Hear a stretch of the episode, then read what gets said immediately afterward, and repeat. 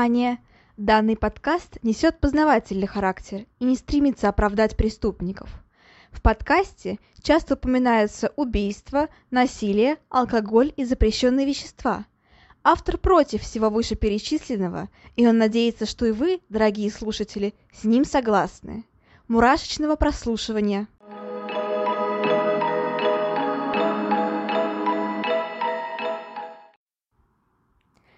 Всем привет! С вами снова Ульяна, и вы слушаете новый выпуск подкаста «Обратная сторона жизни». Всем добро пожаловать! И сегодня у нас на повестке дня нераскрытое убийство четырех девушек-подростков. Ну, точнее, не совсем не раскрытое, а если еще точнее, то не совсем раскрытое – да, вот такой вот парадокс. И да, сегодня мы снова будем много рассуждать о том, кто же мог быть убийцей. И давайте же не будем затягивать, начинаем. Но перед этим небольшое объявление. Во-первых, всех с наступающими новогодними праздниками. Вот уже на следующей неделе грядет Новый год, и это так быстро, потому что только что я всех поздравляла с Хэллоуином, и вот уже Новый год. Вау.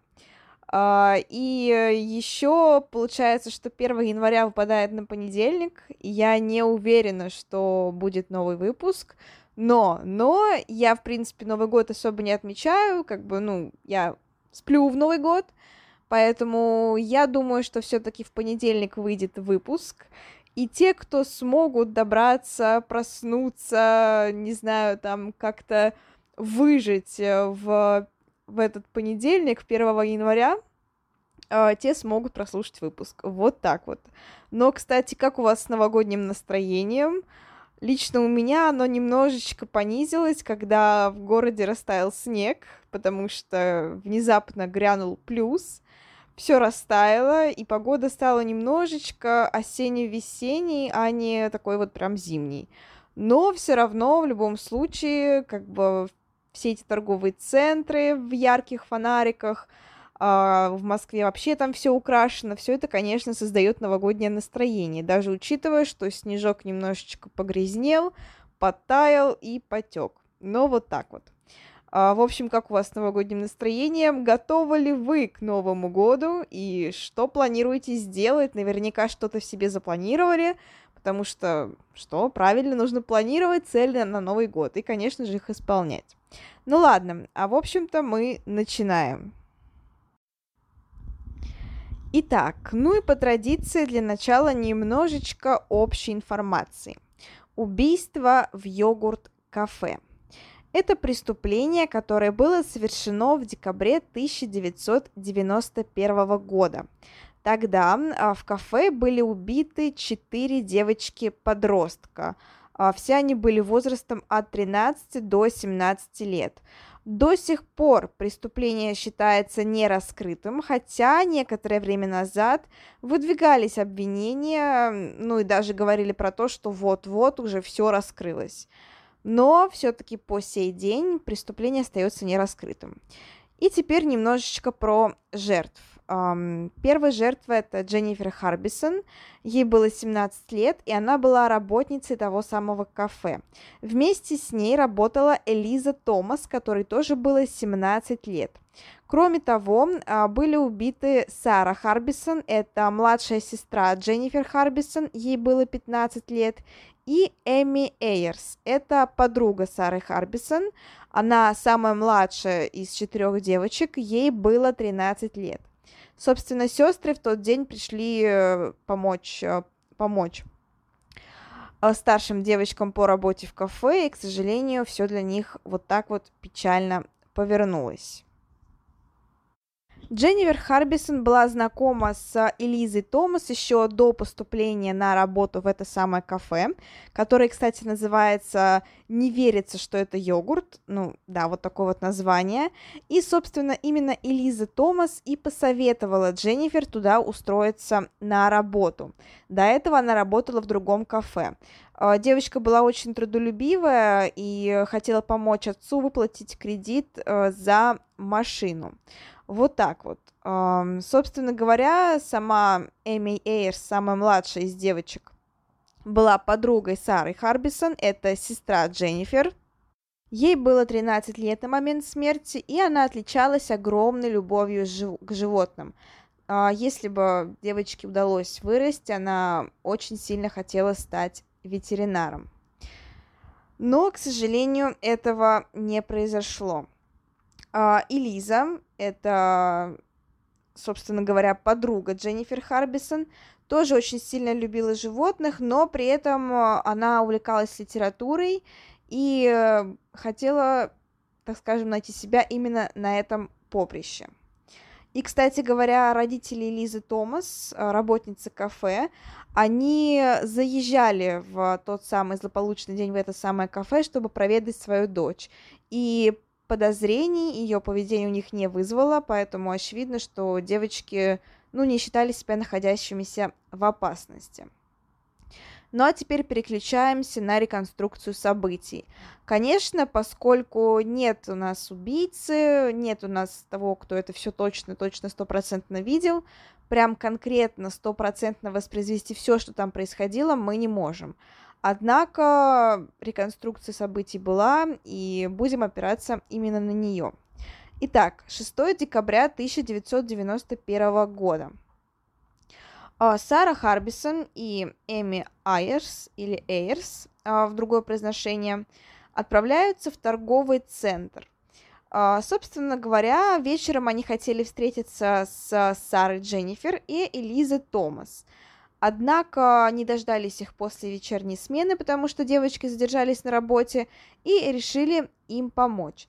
Около 22.00 они отправились в йогурт-центр, покинув торговый, в йогурт-кафе, покинув торговый центр, чтобы как-то помочь девочкам со сменой, возможно, как-то им подсобить, так скажем, и пораньше отправиться домой. Пробыли они там около двух часов. И уже э, около полуночи примерно один из полицейских, которого звали Трой Грей, заметил, что со стороны идет сильный дым. Конечно же, он сразу вызвал службу спасения, и вскоре туда прибыли пожарные. Пожар потушили, однако не это было главной проблемой. Все четыре девочки были мертвы. Ну, кстати, по одной из версий существует версия, что якобы одна из девочек, Эми, на момент обнаружения была еще жива, но там с этим есть огромная неточность, то есть непонятно, как было на самом деле. В общем-то, все четыре девочки были мертвы, и также было очевидно, что причиной их смерти был явно не пожар. Почему? Потому что они были раздеты, связаны, во рту у них были кляпы, и э, одна из девочек также была изнасилована. Эм, собственно, по одной из версий говорили, что даже две девочки были изнасилованы. Тела трех девушек были сложены друг на друга, но Эми лежала в стороне. При этом э, существует версия, что она лежала в стороне не потому, что ее положил туда убийца, а потому что во время тушения пожара ее могло просто смыть мощным потоком воды. И, как я уже сказала, одна из них подверглась изнасилованию. По одной из версий это была Сара, по другой версии это была Эми, то есть самая младшая. Тут непонятно. При этом э, Элиза Томас, она просто была в невообразимо ужасном состоянии, а, все было изуродовано огнем, она сильнее всего пострадала от огня, и удалось понять, что это она, только по стоматологическим записям. А, вот так вот. Ну и, конечно же, все мы прекрасно понимаем, что пожар, скорее всего, был для того, чтобы замести улики нападения, и, к сожалению, преступнику это удалось, потому что было найдено крайне мало улик, а то, что могло уцелеть после пожара, было смыто теми же самыми пожарными, которые очень хорошо работали, но при этом водой уничтожили все, что там находилось. Конечно, это не их вина, они просто делали свое дело. Кстати говоря, кафе было ограблено, но оттуда была унесена не совсем большая сумма денег. То есть э, либо преступник запаниковал, растерялся, не планировал убийство и сбежал без награбленного, либо изначально его целью не было ограбления. Но с этим мы еще будем разбираться. И да, теперь мы переходим к версиям. Конечно же, версий было очень и очень много. Как я уже сказала, усложняло дело то, что был пожар, улики были уничтожены, и ну, девочки ни с кем не конфликтовали, не было никаких подозреваемых именно со стороны родственников. Ну, то есть они вели себе нормальный образ жизни, ни с кем никак не вступали в конфликты, в ссоры, у них не было врагов и так далее. Это, конечно, тоже, безусловно, осложняло дело.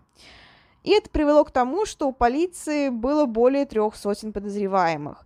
При этом, помимо прочего, у людей есть одно, стран... одно странное такое свойство, что многие любят брать вину на себя. То есть какие-то городские сумасшедшие, просто Э, просто очень странные люди звонили в полицию и признавались в том, что это именно они совершили эти убийства.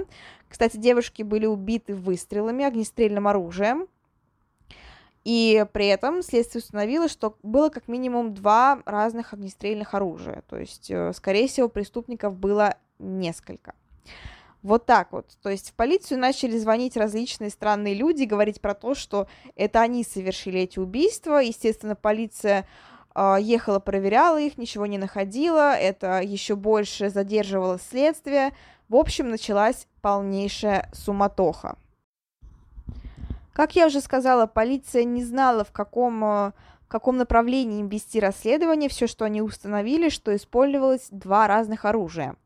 Тут я уточню, какие, потому что тоже в дальнейшем это будет важно. Это оружие 22 калибра и 38 калибра. При этом из 38 калибра была застрелена только одна девушка. Ну а теперь мы переходим к главной версии, кто мог являться убийцами. Собственно, основным подозреваемым был Морис Эрл Пирс. И Самое такое удивительное то, что ему было всего лишь 16 лет. А, его задержали, потому что у него был найден револьвер 20, 22 а, калибра. Но при этом, проведя баллистическую экспертизу, было установлено, что это было не то оружие, которое использовалось в йогурт-кафе. При этом а, Морис Эрл Пирс ну, не отличался, мягко говоря, так скажем, прилежным поведением и у него были правонарушения, однако они были довольно незначительными.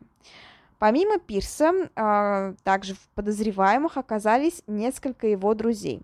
Это Майкл Джеймс Скотт, а, собственно, ему было 17 лет на момент его задержания.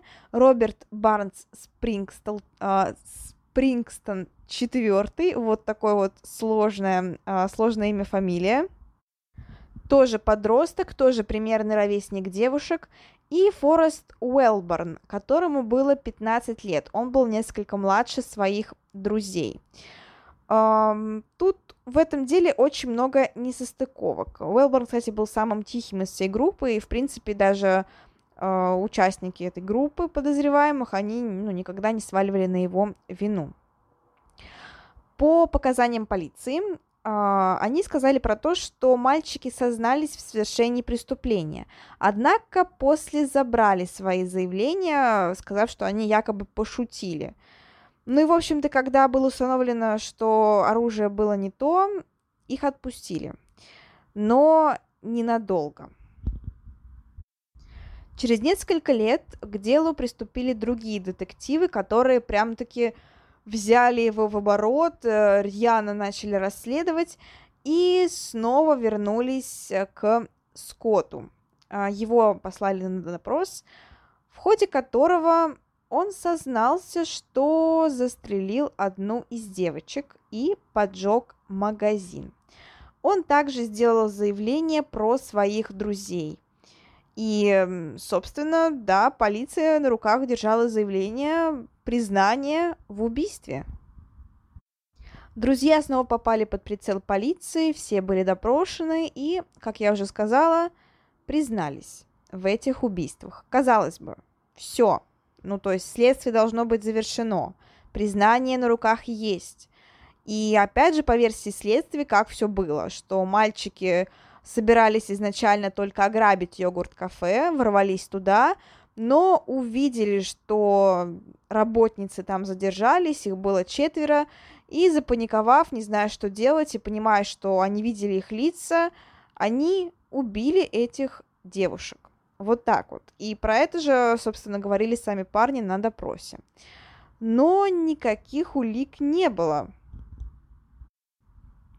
То есть против этих мальчиков, точнее уже мужчин, потому что это все было в 99-2000-х годах начало, то есть там, понимаете, уже мужчины, взрослые, у всех были свои семьи.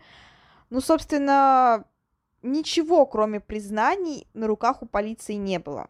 Даже баллистическая экспертиза, проведенная с оружием, показывала отрицательный результат.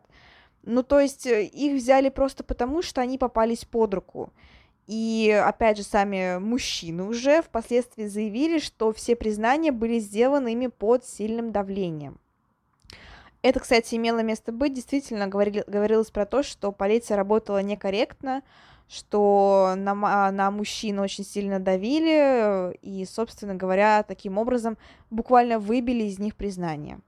Поэтому вскоре они были отпущены. Однако это наделало им немало проблем, потому что ну, на три года они выпали из жизни, попав вот под это вот серьезное следствие.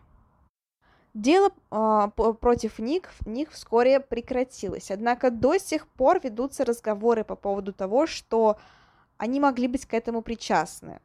Uh, к обсуждению, так скажем, что я думаю на этот счет, я вернусь в конце после обсуждения ну, вот, э, основных версий, так скажем.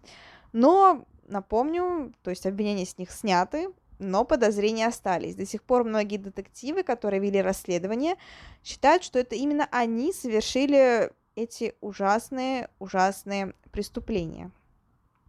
Дело снова застопорилось до 2009 года, когда, собственно, провели новые анализы ДНК. Как вы понимаете, прогресс, техника возвышается, техника улучшается, и проводятся новые анализы, которые позволяют установить то, что для, до этого не было установлено. Ну что же, следы ДНК действительно были найдены, но их было много. И был, а, было одно ДНК, которое принадлежало бойфренду одной из девочек, но его не рассматривали в качестве подозреваемого. Другие ДНК принадлежали случайным людям, и, скорее всего, это ну, была просто случайность. То есть буквально там могли э, и сами полицейские к ним прикоснуться, могли лаборанты при взятии пробы прикоснуться, судмедэксперты и так далее. Ну, то есть э, ДНК, по сути, ничем, ничем а, не помогли. Ну и еще одна версия, которая на самом деле, мне кажется, наиболее достоверной, точнее, одной из наиболее достоверных, ну, по сравнению с мальчиками-подростками, это то, что убийца является серийный убийца по имени Кеннет Макдаф. Я про него не буду очень сильно подробно рассказывать, потому что хочу сделать про него прям отдельный выпуск, э, там есть о чем поговорить. Но, в общем-то, он оказался среди подозреваемых, и действительно в то время он орудовал, и действительно было сходство, сходство с его преступлениями. Однако против него ничего не было, поэтому его не стали обвинять в этом. Но, кстати, на, на суде уже, когда его поймали, задержали, а, ему вменили там смертную казнь, и, в общем-то, он сделал признание о том, что это он совершил убийство в йогурт-кафе, позже от них отказался, и, скорее всего, эти признания были просто для того, чтобы оттянуть, э, ну, оттянуть свой приговор, то есть чтобы снова возобновилось расследование, снова он смог бы так скажем, погулять и, в общем-то, просто чтобы усложнить жизнь следователям. Поэтому, скорее всего, он тоже не совершал эти преступления. Ну и последняя версия без личностей. А, есть свидетели. Появились свидетели в ходе уже повторного открытия дела, возобновления точнее, которые утверждали, что видели двоих мужчин, которые остались в кафе после его закрытия. Ну, то есть, что время было позднее, кафе закрывалось, работники расходились, э, и, собственно, девочки повесили, э, повесили табличку «Закрыто на кафе», но при этом, конечно же, уже сидевших там клиентов не выгоняли. И говорили про то, что в кафе остались всего лишь двое мужчин, которые не собирались уходить. Они сидели, пили, развлекались, и потом никто их не видел. То есть никто не знает, куда они делись, и никто не знает, что с ними стало, никто не знает, кто это, но существует версия, что это именно они убили этих девушек. Но на этом, по сути, все. То есть, опять, никаких улик, даже тесты, новые ДНК не помогли, анализы, потому что, ну, по сути, ничего, там нечего было смотреть. Все было смыто либо водой из гидрантов, либо огнем. К сожалению, как я уже сказала, до сих пор убийства в йогурт-кафе остаются не раскрытыми. Что касается моего мнения, э, ну вот против, конечно, вот в основном все придерживаются версии про то, что убийство совершили те самые подростки. На самом деле я так не думаю, просто потому что, во-первых, они очень молодые. Я понимаю, что если серийные убийцы, они бывают в детстве серийными убийцами и проявляют особую жестокость, понятно. А, но здесь мы говорим сразу о четырех людях, и которым было там 15-17 лет. Мы говорим про то, что они до этого не были привлечены никаким, ну, только мелкие правонарушения, но в подростковом возрасте это вполне может быть. То есть до этого они не совершали прям серьезных преступлений. Ну и кроме того, сами девочки могли бы с ними справиться. То есть они достаточно были сильными по внешности, и, в принципе, по силе они прям были сильными. И говорилось про то, что они, э, скорее всего, если бы на них напали именно четыре мальчика-подростка, они бы смогли с ними справиться. Но тут, конечно, непонятно. Но и опять же, зачем, зачем им совершать этим мальчикам такие жестокие, ужасные преступления? Даже если мы предположим, что они ворвались в это кафе изначально, чтобы ограбить его, хорошо, пускай. Пускай они там заметили этих девочек, испугались, что их видели, испугались, что заявят в полицию – и решили их убить. Но не кажется ли вам, чтобы тогда они их просто убили, то есть застрелили? Но здесь мы говорим про убийство особой жестокости. Э, девочки, одна, по крайней мере, точно из них была изнасилована. Они были раздеты, во рту у них были кляпы.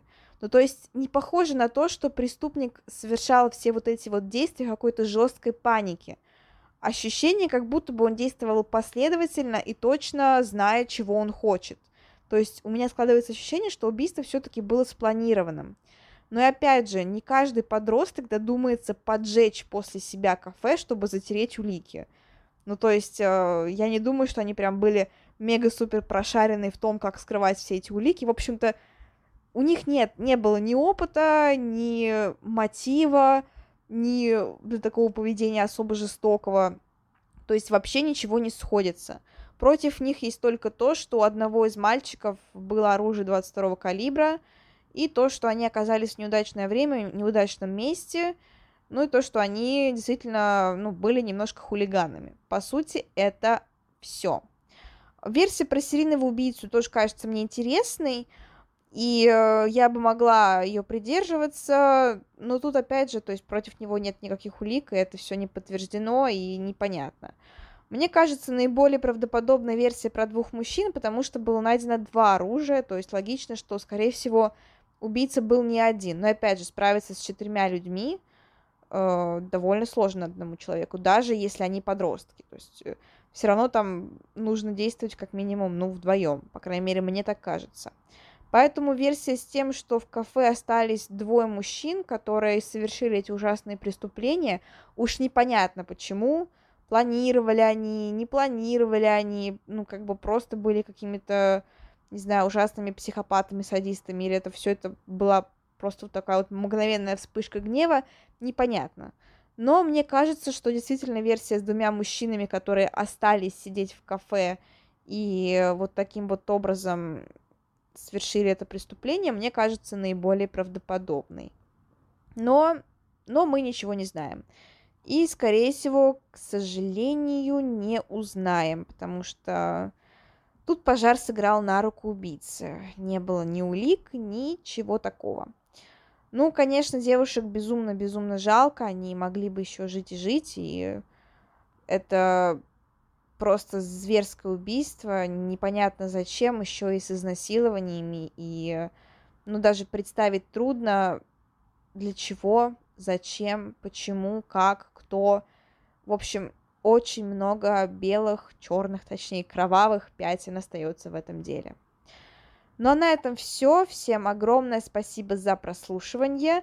Возвращайтесь на следующей неделе за новой порцией кошмарных, страшных историй. Да, пускай будет Новый год, но я думаю, что все-таки я доберусь до э, редактуры выпуска, я его запишу заранее немножечко и уже все отредактирую и выложу, думаю, по расписанию. Поэтому кто будет э, в состоянии что-то слушать 1 э, января, обязательно возвращайтесь.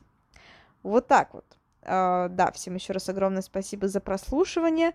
Ну и пускай все вот эти вот нервы, загадки, ужасные события, там, страх, ужас и так далее происходят с вами только во время просмотров этих самых фильмов ужасов, детективов, триллеров и так далее.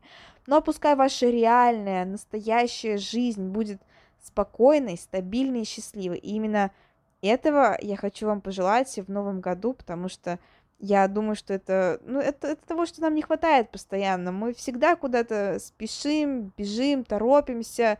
У нас постоянно все очень как-то происходит быстро, невнятно, очень много событий туда-сюда, там работа, дом, учеба, еще, еще, еще. Там мы пытаемся запихнуть невпихуемое, постоянно куда-то там носимся, постоянно пытаемся везде успеть. Поэтому я вам желаю в новом году немножко вот так вот проникнуться дзеном, просто насладиться происходящим моментом и почувствовать спокойствие и умиротворение. Пускай ваша душа всегда будет наполнена только самыми светлыми и хорошими чувствами. Ну а если вы хотите пощекотать нервишки, то слушайте вот такие вот страшные, ужасные детективные подкасты, трукраймовские. Всем еще раз спасибо. Собственно, да, всех с Новым годом, с наступающим. Всем пока-пока, до услышания.